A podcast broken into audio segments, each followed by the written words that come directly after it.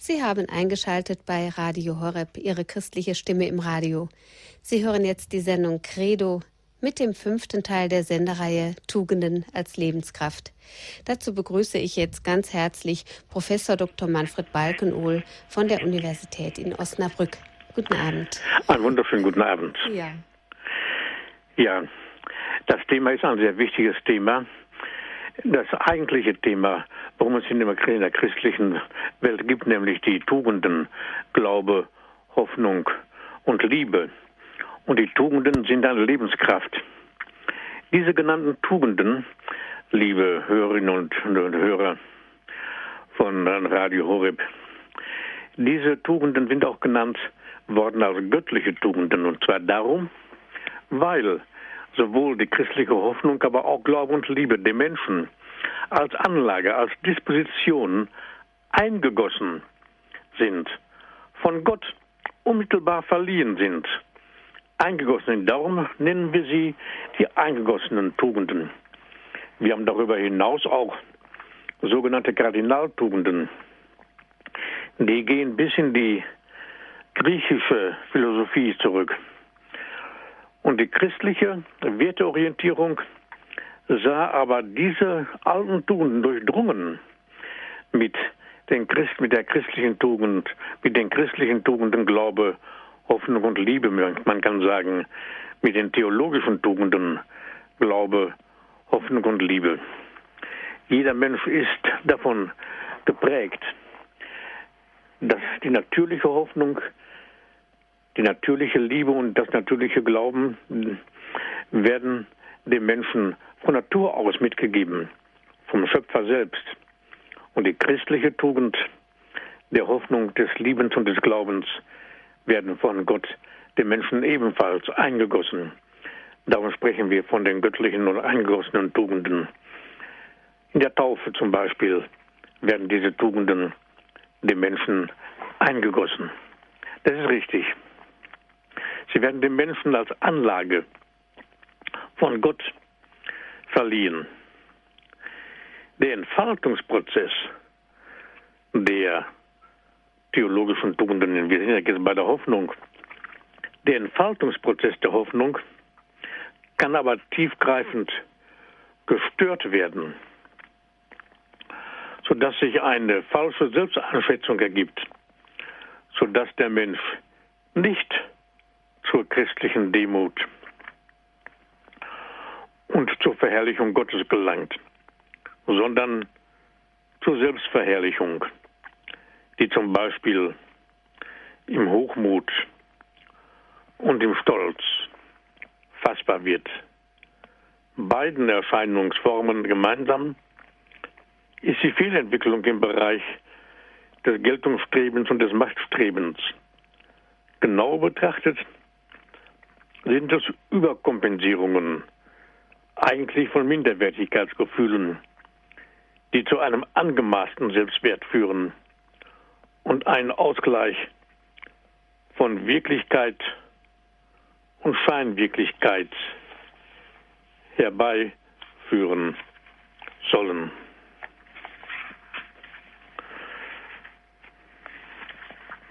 Nun müssen wir einen Schritt weitergehen. Versucht man nun den tiefsten Quellgrund für Hochmut und Stolz zu erfassen so ist er ganz ohne Zweifel im Unbewussten des Menschen verankert. Aus unbewusstem Streben heraus versucht er, den wirklich souveränen Herrn und Herrscher, nämlich Gott, zu imitieren und ein unbegrenztes Maß an Anerkennung und Verehrung zu erhalten, das allein Gott zukommt. Das Geltungs- und Machtstreben beherrscht den vermessenen Menschen so tiefgreifend und so umfassend, dass eine Orientierung des Geltungsstrebens in demütig hoffender Anbetung verhindert wird.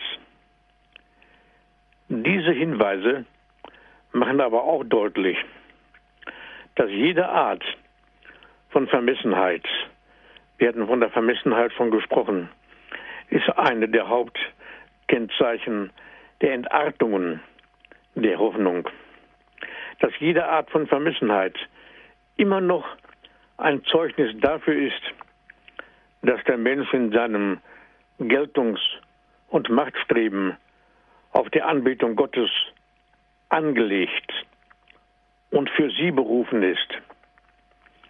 Wenn dieses letzte Ziel des Menschen nicht erreicht wird, wenn also das Geltungs- und Machtstreben zu diesem Hochziel nicht emporgeführt wird, dann bleibt der Mensch den Fehlorientierungen wie Hochmut und Stolz ausgeliefert. Vielleicht weitaus häufiger noch als die Vermessenheit mit Resten von Gottes Glauben scheint die Vermessenheit des scheinbar autonomen, nicht an Gott glaubenden Menschen zu sein. Dieser vermisst sich ohne Hinsehen auf Gott, ohne Gottes Hilfe sein Leben zu gestalten, was heute sehr häufig der Fall ist. Hier tritt die Hybris, also die Überheblichkeit, besonders stark hervor, die von Anfang an im Menschen vorhanden ist und bei nicht personengemäßer Entfaltung der Strebungen übermächtig werden kann. Die Tragik eines so betroffenen Menschen besteht nicht nur darin, dass er auf sich gestellt und damit unsicher ist, sondern sämtliche Widersprüche des Lebens, sämtliche Antinomien des Lebens können nicht beigelegt werden. Die Beziehungen zu sich selbst, zu Mitmenschen, zur Schöpfung und zum Schöpfer nehmen dann verzerrte Formen an und werden zu unlösbaren Antinomien und Schwierigkeiten. Die Hybris, von der wir sprachen, ist in der Theologie zu Recht als Ursünde bezeichnet worden. Ihrem Inhalt nach steckt darin die Auffassung, dass der Mensch sein Dasein sich selbst verdanke. Die Ursprungsgewissheit und die Zielgewissheit ist ihm abhanden gekommen, beziehungsweise ihm nicht erschlossen worden. Die hybriden Formen von, im Umgang mit sich, mit seinesgleichen, sowie mit der Umwelt haben hier ihre verborgenen Quellgründe. Wir haben also die Vermessenheit und die Verzweiflung, die wir auch berühren werden. In der Mitte dieser beiden Fehlformen der Hoffnung haben wir die Ängstlichkeit, also Beeinträchtigung der christlichen Hoffnung, sowie die scheinbare und vor allem nach außen dargestellte Selbstsicherheit des Vermessenen einerseits und die gänzliche Unsicherheit und Haltlosigkeit des Verzweifelten andererseits. Die zwei äußerste Eckpositionen der Hoffnungslosigkeit darstellen.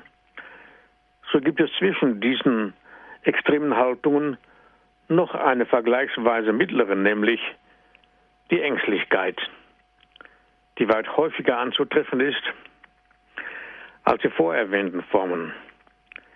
Der ängstliche Mensch hat zwar ein Wissen und Empfinden um Sicherheit und Geborgenheit. Er hat bei religiöser Veranlagung auch eine Beziehung zu Gott und zum Gebet.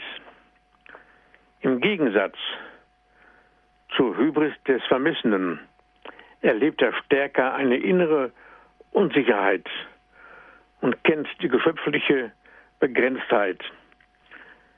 Das ruhige und gelöste Beten und Anbetung Gottes wird aber durch die Ambivalenz seines Seelenlebens stark beeinträchtigt.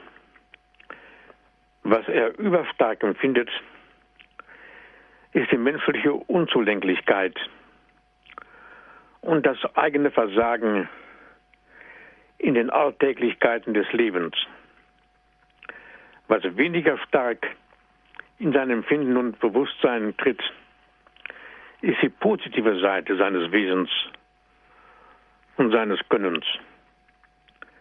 Gerade diese Seite muss bei ihm stabilisiert, gestärkt werden. Seine seelische Verfassung ist also zwiespältig zu nennen. Und dieser Zwiespalt, die Disharmonie zwischen dem, wozu er sich verpflichtet fühlt, und dem, was er zu leisten vermeint, lässt ihn nicht zur Ruhe kommen. Nun ist diese Diskrepanz sicher in jedem Menschen, wenn auch nur zeitweise vorhanden. Beim Ängstlichen ist sie aber überstark ausgeprägt. Und bei solchermaßen verdunkelter Gesamtverfassung wird gewöhnlich die Angst von der undurchsichtigen und unbestimmten Zukunft nochmals verstärkt. Und darum ist es wichtig, das jetzt schon zu sagen, wie der Mensch dennoch sein Leben in die Hand Gottes legen muss, um in der Hoffnung und in der Zuversicht weiter existieren zu können. Die Ursprünge der Ängstlichkeit sind viele. Wir werden an anderer Stelle nochmal darauf zurückkommen. Jetzt hören wir ein paar Klänge Musik wenden uns dann der weiteren Fehlform der Hoffnung, nämlich der Verzweiflung zu.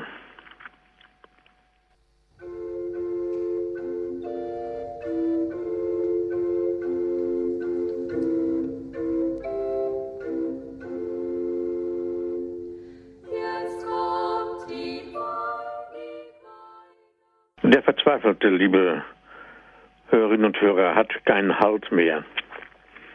Ihm schwindet gleichsam der Boden unter den Füßen.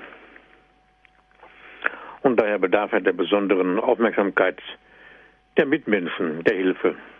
Er hatte einen äußersten Zustand der Dunkelheit im Lebensprozess erreicht, der mit Ratlosigkeit und Hilflosigkeit einhergeht.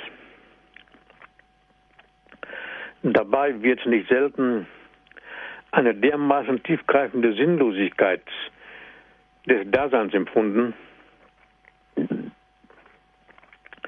dass ein Weiterleben unmöglich erscheint. Diese scheinbare Sinnlosigkeit aller Lebensvollzüge ist wohl das Niederdrückendste im Zustand der Verzweiflung. Im Grunde ist die Verzweiflung verbunden mit dem Gefühl der absoluten Einsamkeit, des nicht mehr Bezogenseins auf ein personales Du. In diesem Sinne weist Verzweiflung auch unterschiedliche Grade und Nuancierungen auf, nämlich insofern, als die seelische Verbindung zu sich selbst, zum mitmenschlichen Du oder zu Gott aufgehoben bzw. beeinträchtigt ist. Der Grad des Kontaktverlustes macht den Grad der Verzweiflung aus. Die Einsamkeit des heute lebenden Menschen bei allen möglichen Scheinkontakten im rationalistischen Massendasein ist das eigentliche Grundproblem und zugleich die gefährlichste Situation in unserer isolierenden Zeit. Wenn sich ein Mensch dem Zustand der Verzweiflung nähert, dann handelt es sich um eine tiefgreifende seelische Not, um einen psychischen Schmerzzustand. Viele betroffene Zeitgenossen versuchen nun, diesen Zustand durch ständige Bewegung, durch Umtrieb, durch Hektik erträglicher zu machen, ohne jedoch zu gewahren, dass sie sich permanent sozusagen auf der Flucht befinden. Selbst die Maximierung äußerer Kontakte,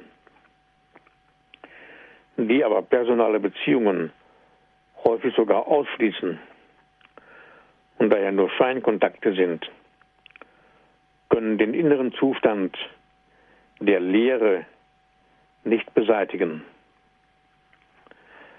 Eine umfassende Verzweiflung ist immer eine Verzweiflung an sich selbst und am Leben insgesamt. Der tiefste Grund dafür ist die Negation aller Lebensperspektiven, einschließlich des Negierens des ewigen Lebens nach dem Tode, der nach christlicher, nach christlichem Glauben kein Exitus, also kein Ausgang, kein Ende, sondern ein Transitus, ein Übergang ist. Es sind zwei Wirklichkeiten, die häufig miteinander auftauchen. Das Vermissen der Sinnhaftigkeit des Lebens in dieser Welt und das Fehlen von Sinnperspektiven nach dem Tode werden Sinnlosigkeit und Sinnwidrigkeit zur beherrschenden Lebenserfahrung und wird somit die Existenzgrundlage in dieser Welt entzogen, dann antwortet der Mensch auf einen solchen Entzug mit Verzweiflung. Diese kann so umfassend sein, dass selbst der Glaube an ein jenseitiges, glückliches und ewiges Leben ebenfalls zerstört wird. Versucht man noch tiefer die Verzweiflung mit allen ihren Erscheinungsformen zu erfassen, dann wird deutlich, dass in ihr noch ein letztes sich wehren gegen eine völlige Desorientierung und gegen ein gänzliches Zugrundegehen sichtbar wird.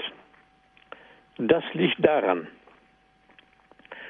dass der Mensch selbst in Zuständen der Verzweiflung immer noch auf Gott bezogen bleibt und dass es möglich ist, den Menschen auch in ausweglos erscheinenden Situationen mit viel Güte, mit Langmut, Demut, nicht geschwätzig, aber voller Hoffnung aus seinem Zwinger zu befreien.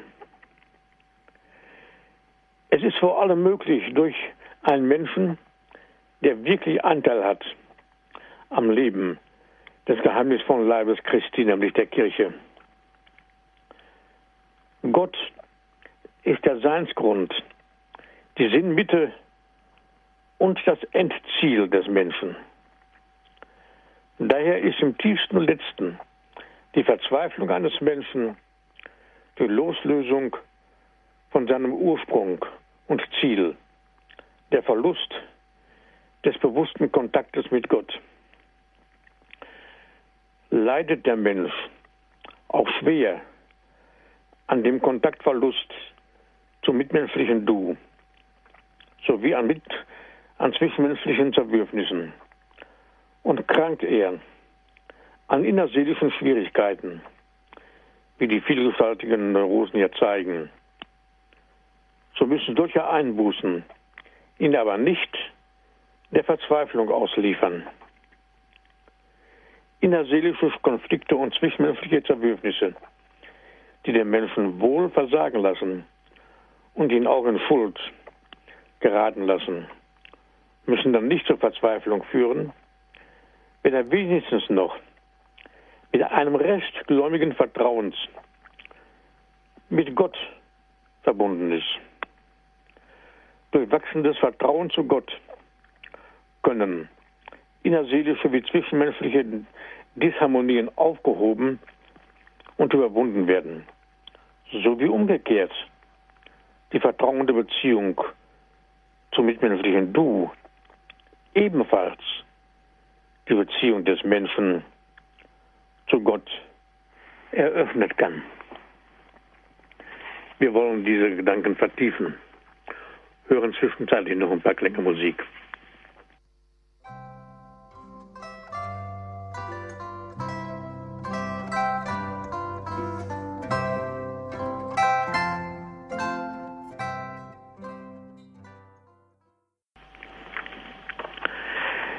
In den Erscheinungsformen der Verzweiflung, liebe Hörerinnen und Hörer, wie eine verborgene Intention zeichenhaft dargelegt.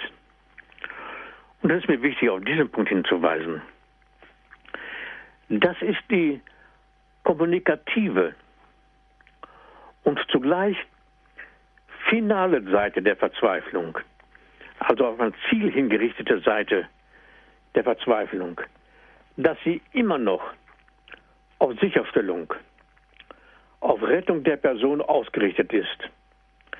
Dass der Mensch also unbewusst auf der Suche ist nach einem Menschen, der ihn in seiner seelisch desolaten Situation versteht und aus dem Zwinger herausholt, oft aus dem selbst gebastelten Zwinger herausholt. Darum setzt das Unbewusste die Zeichen der Verzweiflung wie Kommunikationsnot, extreme Depression oder auch die leiblichen Erscheinungsformen, damit für den Sehenden die Aufmerksamkeit erregt wird und helfende Bemühung möglich wird, die nur mit Kontaktstärkung beginnen kann. Nur wenn dem Verzweifelten oder auch dem Schwankenden unbegrenztes und vorbehaltloses Vertrauen entgegengebracht wird, wird sich der Haltlose wieder aufrichten können und wieder Vertrauen zu sich selber gewinnen können. Durch den Anschluss des Verzweifelten an einen Menschen, durch eine wirklich personale Beziehung, kann das verkümmerte Vertrauen neu geweckt werden. Wenn es auf diesem Weg zu einem normalen Kontakt zum mitmenschlichen Du kommt, zu dem der Verzweifelte innerlich aufschauen kann, dann kann er auch wieder für das Wirken Gottes zugänglich gemacht werden. Auch diese Zusammenhänge haben Erziehung und Seelsorge aber auch die ärztliche Sorge um den Menschen in Zukunft als eigentliche Aufgabe verstärkt Ob Obacht zu geben. Die Verzweiflung, bleiben wir noch einen Moment hier stehen, die Verzweiflung nämlich in ihrer Höchststeigerung kann eine dreifache sein. Die Verzweiflung an sich selbst, am mitmenschlichen Du und an Gott. Solange sie in diesem Sinne noch nicht total ist, also noch nicht alle drei Bereiche und damit die, das gesamte Leben erfasst, ist sie nur partiell, also begrenzt. Das sind weniger theoretische Aspekte, sondern aus dieser Wirklichkeit ergeben sich Anhaltspunkte für die menschenkundige Bemühung. Eine partielle Verzweiflung ist eine Art Vertrauenskrise, die bei menschenkundiger Erziehung und Seelsorge noch überwunden werden kann. Ganz anders sieht es bei der totalen Verzweiflung aus. Hier muss sorgfältig beobachtet werden, in welchem Bereich die Beziehungen noch am wenigsten gestört sind. Und genau an dem Punkt muss angesetzt werden, um tragfähige Beziehungen in der gesamten dreifachen Weise wiederzugewinnen. Bei menschenkundiger Betrachtung dieses Komplexes müssen wir noch eine weitere Besonderheit beachten, nämlich, der selten erkannte Tatbestand, dass sie der für die Verzweiflung charakteristische Kontaktverlust am ehesten und am häufigsten bei geltungsstrebigen Menschen einstellt. Genauer gesagt bei Menschen, deren Geltungs- und Machtstreben desorientiert, nicht personengemäß ausgerichtet wurde. Weit seltener finden wir bei besitzstrebigen und bei genussstrebigen Menschen die Merkmale der Verzweiflung. Dies zeigt, dass der Mensch wohl materiellen Besitz verlieren kann, ohne in die Verzweiflung zu geraten.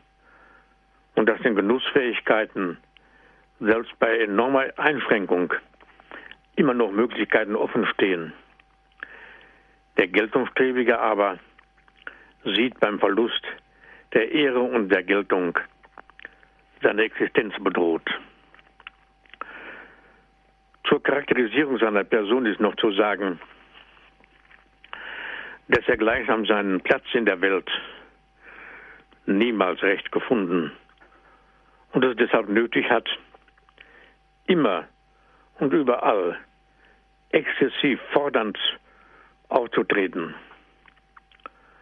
Häufig verlangt er von sich und von der Umwelt Übermäßiges, ohne jedoch zu merken, dass sein Agieren und Reagieren infantil, also kindisch geblieben ist, weil die notwendigen Vertrauenselemente fehlten, welche das Erwachsensein konstituieren.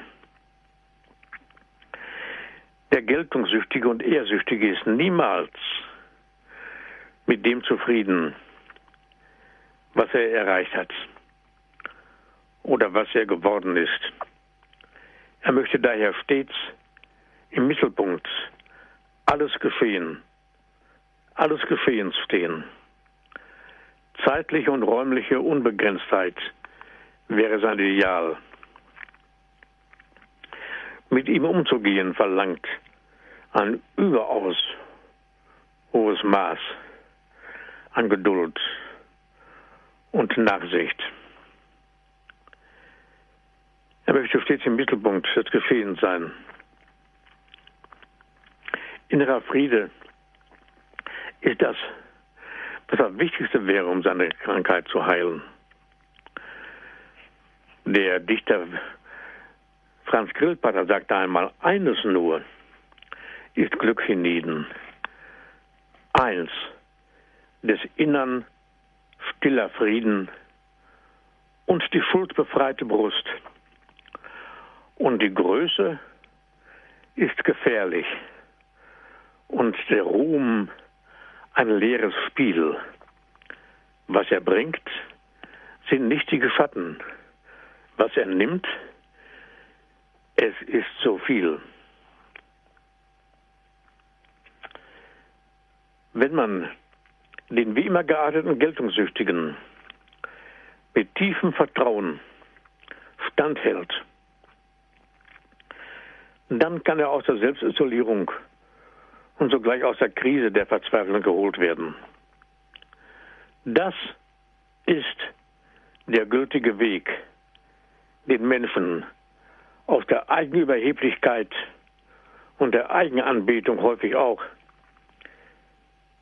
zu befreien und die Verehrung und Anbetung Gottes anzubahnen. Und damit kommen wir immer tiefer zu den Fragen, was denn eigentlich christliche Hoffnung ist. Wir hören noch ein paar Klänge Musik.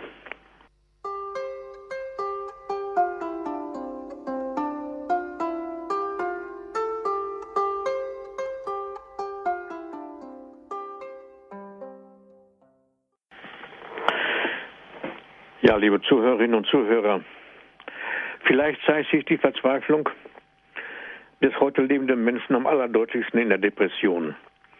Unsere ganze Gesellschaft hat heute einen unverkennbaren Einschlag ins Depressive. Und es ist so, dass sich selbst unter der Jugend eine ausgeprägte depressive Grundeinstellung ausgebreitet hat, nicht überall vorhanden ist. Zum depressiven Habitus gezählen Interesselosigkeit, Lustlosigkeit, Unzufriedenheit mit dem Gefühl der Leere und der Vereinsamung. Die Grundstimmung ist die Sinnlosigkeit. Viele wollen sich durch Alkohol oder mit anderen Drogen ihre Depressivität kompensieren und werden mit der Zunahme des Alkoholkonsums immer entleerter. Der Alkoholismus nimmt derzeit unter der Jugend weitaus stärker zu als unter Erwachsenen. Die Depressivität kann so stark sein, dass der Ausweg aus dem Dilemma im Selbstmord gesucht wird. Auch solche Fälle gibt es. Wo die persönliche Schuld und Verantwortung bei solchen Angst von Reaktionen anfängt oder aufhört, ist angesichts der Lebensumstände der Betroffenen selten festzustellen.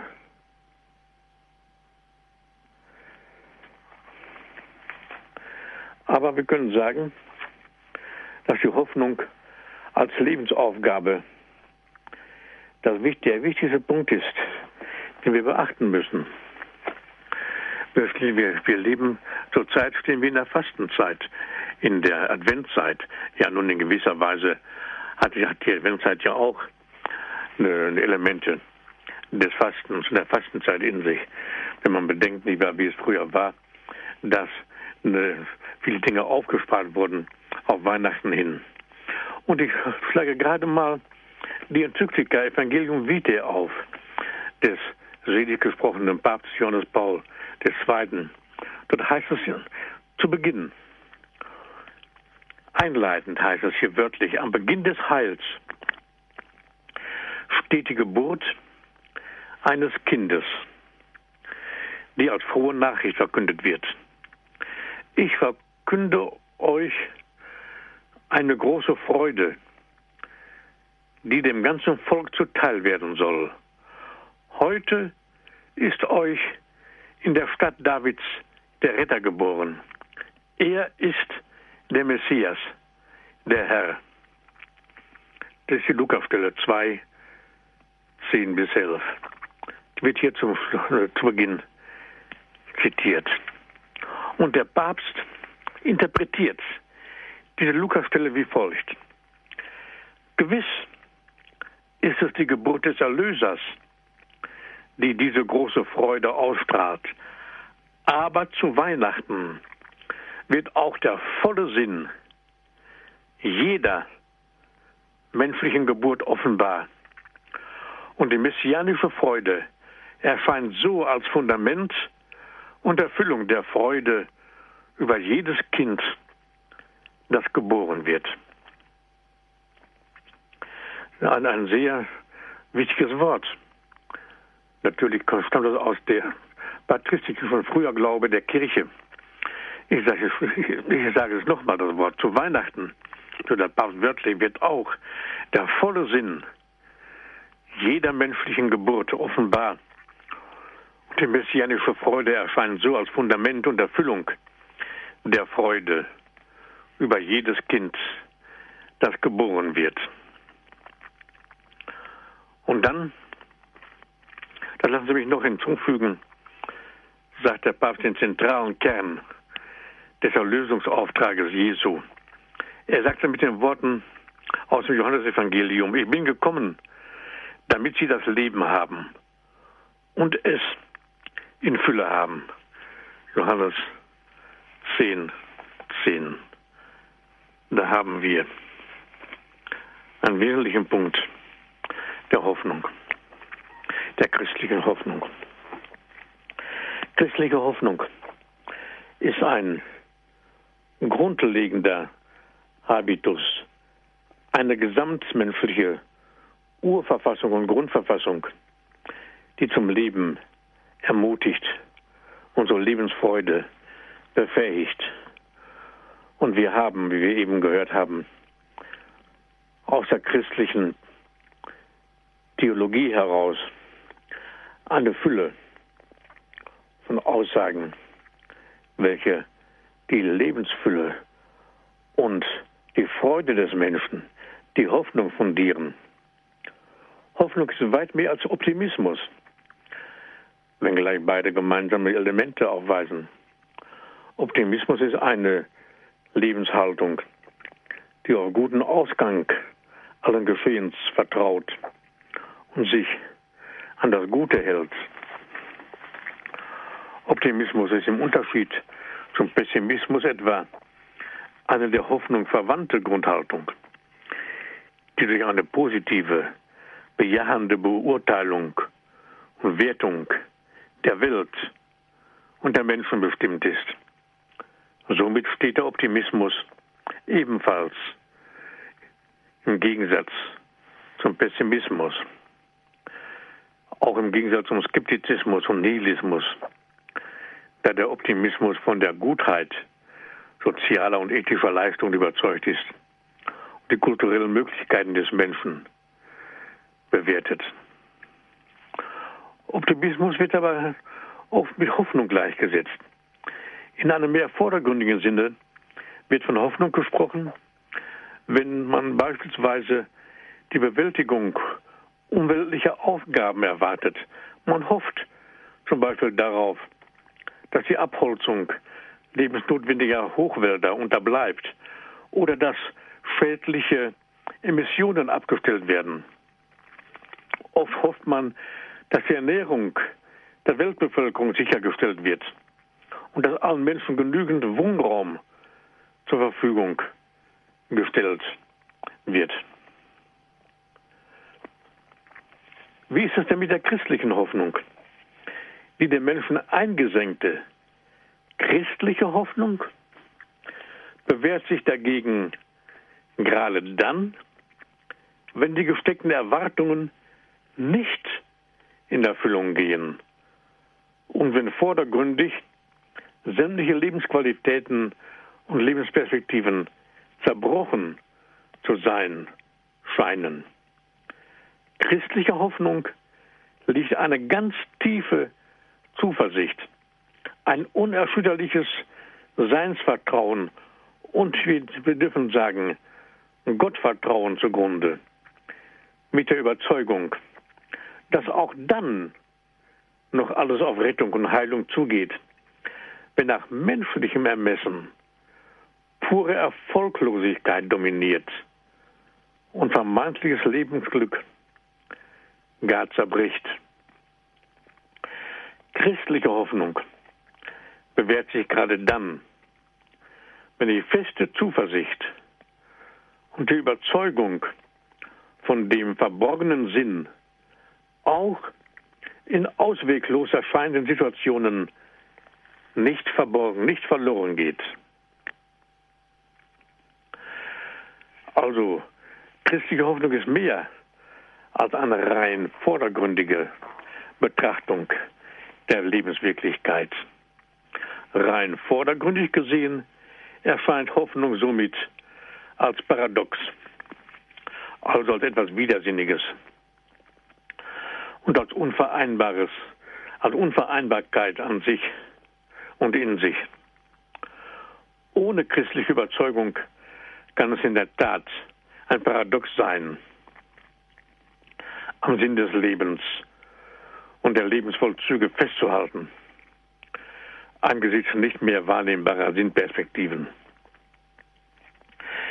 Christliche Hoffnung erweist sich jedoch gerade dann als solche, wenn man weiter der Fügung Gottes vertraut, selbst wenn nach menschlichen Maßen, nach Maßstäben alles zerbrochen zu sein scheint.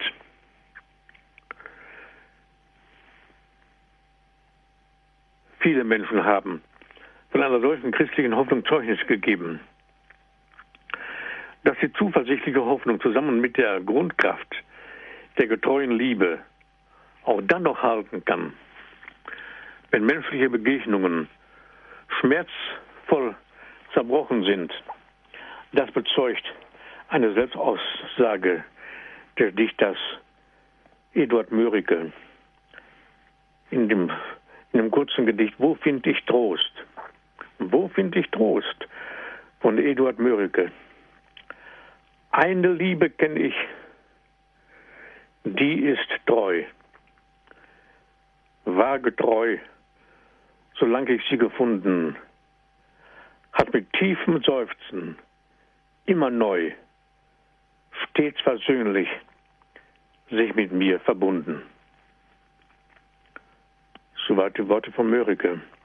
Aus der Enttäuschung, menschlicher Hoffnung und Liebe wird hier in der göttlichen Treue das Urdu des Menschen, nämlich Gott, erlebt, auf das alle Hoffnung und Liebessehnsucht zielt, weil beide aus Gott kommen, aus Gott stammen und darum auch nur in ihm ihre tiefste Erfüllung finden können.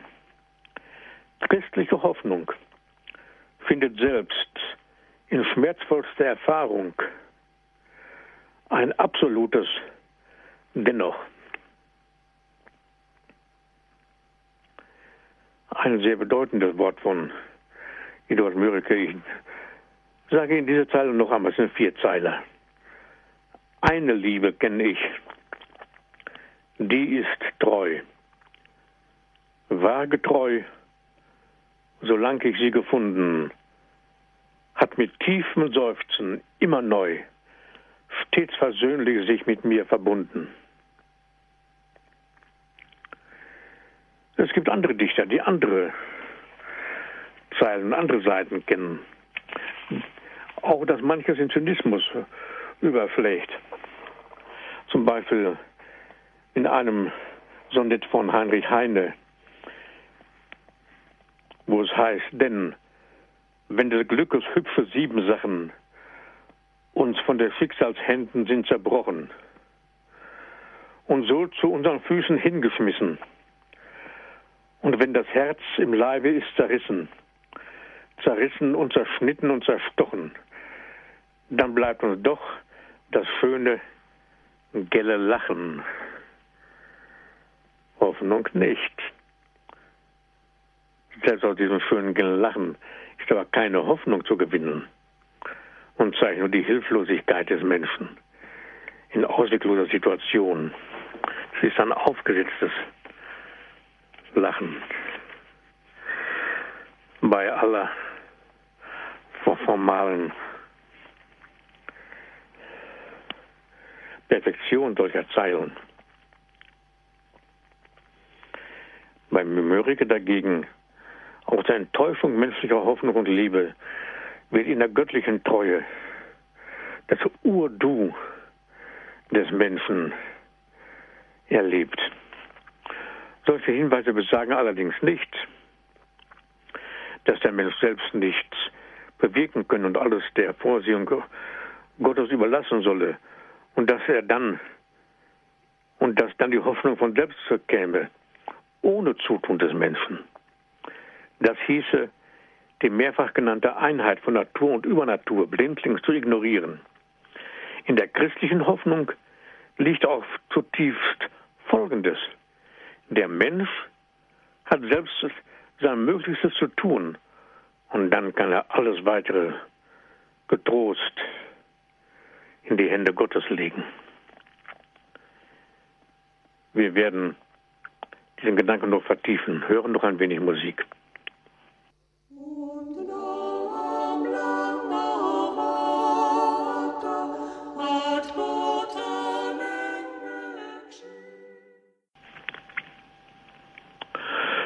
Und noch ein tieferes und ungleich tröstlicheres liegt in der christlichen Hoffnung begründet.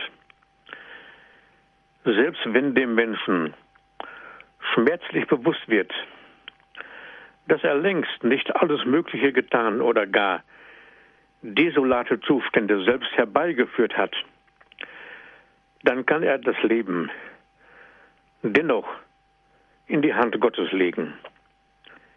Ja, er ist dazu aufgefordert. und alles weitere der Fügung Gottes überlassen. Wenn er nun also künftig das ihm Mögliche tut, um Abhilfe zu schaffen. Es gibt im Leben von Gläubigen heute und auch kanonisierter Heiligen genügend Beispiele dafür, dass sie in Lebenssituationen, die aus rein menschlicher Beurteilung verfahren waren, dennoch ihr Leben und das ihrer Angehörigen, ja selbst ihrer Widersacher, der Obhut Gottes anheimstellten, also alles in die Hand Gottes legten. Das ist nicht nur eine theologisch gültige, sondern geradezu notwendige und geforderte Perspektive, um in ausweglosen Situationen überhaupt noch weiterleben zu können. Augustinus von Hippo, der menschenkundigste unter den lateinischen Kirchenlehrern, war es, der solche Hoffnungsperspektiven in seinen Bekenntnissen den Konfessionen dargelegt hat. Seine eigene, als desolat empfundene Vergangenheit mitsamt der Lebensangst, die aus dem rückbesinnlichen Wissen entsteht und zugleich die dunkle Zukunft, die aus dem oft vergeblichen, vorausgreifenden Wollen erwächst, welche ebenfalls Lebensangst hervorkommen lässt, konnte er binden. Er erblickte und erlebte in Gott das ewige Heute, in dem dann sowohl die Lasten der Vergangenheit als auch die bedrohliche Zukunft aufgehoben waren. Hoffnung heißt aber auch, selbst die Beurteilung der uns so häufig negativ erscheinenden Vorgänge des Lebens in die Hand Gottes legen zu können. Wir vermögen es nicht einmal zuversichtlich zu bestimmen, was denn im Leben gelungen oder gar misslungen ist. Wir haben dieserhalb in diesem Leben nur ganz begrenzte Einblicke. Nach biblischer Bestätigung wissen wir nicht einmal, worum wir bitten sollen. Das sollen wir getrost dem Heiligen Geist überlassen. Der Apostel selbst ermuntert uns dazu. So nimmt sich auch der Geist unserer Schwäche an, unserer Schwachheit an. Denn wir wissen nicht, worum wir in rechter Weise beten sollen. Der Geist selber tritt jedoch für uns ein, mit Seufzen, das wir nicht in Worte fassen können. Und Gott, der Herr, erforscht. Und Gott, der die Herzen erforscht, weiß, was die Absicht des Geistes ist. Er tritt so, wie Gottes will, für die Heiligen ein. Die Fähigkeit, Vergangenheit und Zukunft in die Hand Gottes legen zu können, ist für den heute lebenden Menschen zunehmend mit Schwierigkeiten verbunden. Diese Fähigkeit begründet in theologischem Sinne aber zugleich und zutiefst Hoffnung. Das ist das theologische Prinzip Hoffnung, das aber nicht nur ein gedanklich aussagbarer Grundsatz ist, sondern eine von Gott geschenkte Lebenskraft im Menschen, die ihn vor Vermessenheit, Ängstlichkeit und Verzweiflung bewahrt. Ganz unvergleichlich bekundet sich Hoffnung im Leben des Christen. Immer in der Liturgie. Jetzt stehen wir vor Weihnachten. Kurze Zeit später geht es auf Ostern zu, dann kommt die Fastenzeit. Die Adventszeit und die Fastenzeit gehören ja irgendwie doch auch zusammen. Und in der Passionszeit heißt es, O crux ave spes unica, O Kreuz, einzige Hoffnung sei gegrüßt. Das Kreuz Christi hängt ja mit Weihnachten schon zusammen. Das Kreuz Christi kann darum als die einzige Hoffnung des Menschen gepriesen werden, weil es nicht die endgültige Wirklichkeit ist, sondern weil wir zusammen mit Christus durch Kreuz und Leid zur Auferstehung gelangen, zur endgültigen Freude des Lebens nämlich. Nimmt man das hiesige und das künftige Leben als Einheit, was ja geboten ist. Denn Leben und Sterben sind gleich wirkliche Seiten unseres Daseins. Diese Wirklichkeit zu erfassen, begründet aber die eigentliche Hoffnung des Christen. Weil es nicht die endgültige Wirklichkeit ist, darum kann das Kreuz Christi als die einzige Hoffnung des Menschen gepriesen werden. Und all das Kreuz, was der Mensch tragen muss in dieser Welt, es ist nicht die einzige und nicht die letzte Wirklichkeit. Wenn der Mensch zusammen mit Christus durch Leiden und Kreuz zur Herrlichkeit geht, dann geht es eben durch das Kreuz. O Kreuz, einzige Hoffnung, sei gegrüßt, ist auch ein Wort, welches wir Weihnachten schon im Blick haben müssen, wenn wir auf das ganze Kirchenjahr sehen. In dem Sinne, liebe Zuhörerinnen und Zuhörer, möchte ich dann heute unsere Überlegungen zu dem Thema der Tugenden beenden. Ich bedanke mich für Ihre Aufmerksamkeit und für Ihre Geduld. Ja, ganz herzlichen Dank auch an Sie, Professor Balkenohl, für Ihre intensiven Ausführungen, die auch so wunderbar. Ich bedanke mich. Ja, auf diese Vorweihnachtszeit jetzt passten, ja. Dann wünsche ich Ihnen auch noch einen schönen Abend und alles Gute, ein gesegnetes Fest für Sie. Danke okay? desgleichen. Ja, wiederhören. Wiederhören. Ja, Sie hörten die Sendung Credo. Sollten Sie Interesse an einem Mitschnitt dieser Sendung haben, so erhalten Sie diesen über unseren CD-Dienst zu den üblichen Bürozeiten per Telefon unter der Nummer 08323 9675 120. Sie haben aber auch die Möglichkeit, sich Sendungen als Podcast auf unserer Homepage herunterzuladen unter www.horeb.org.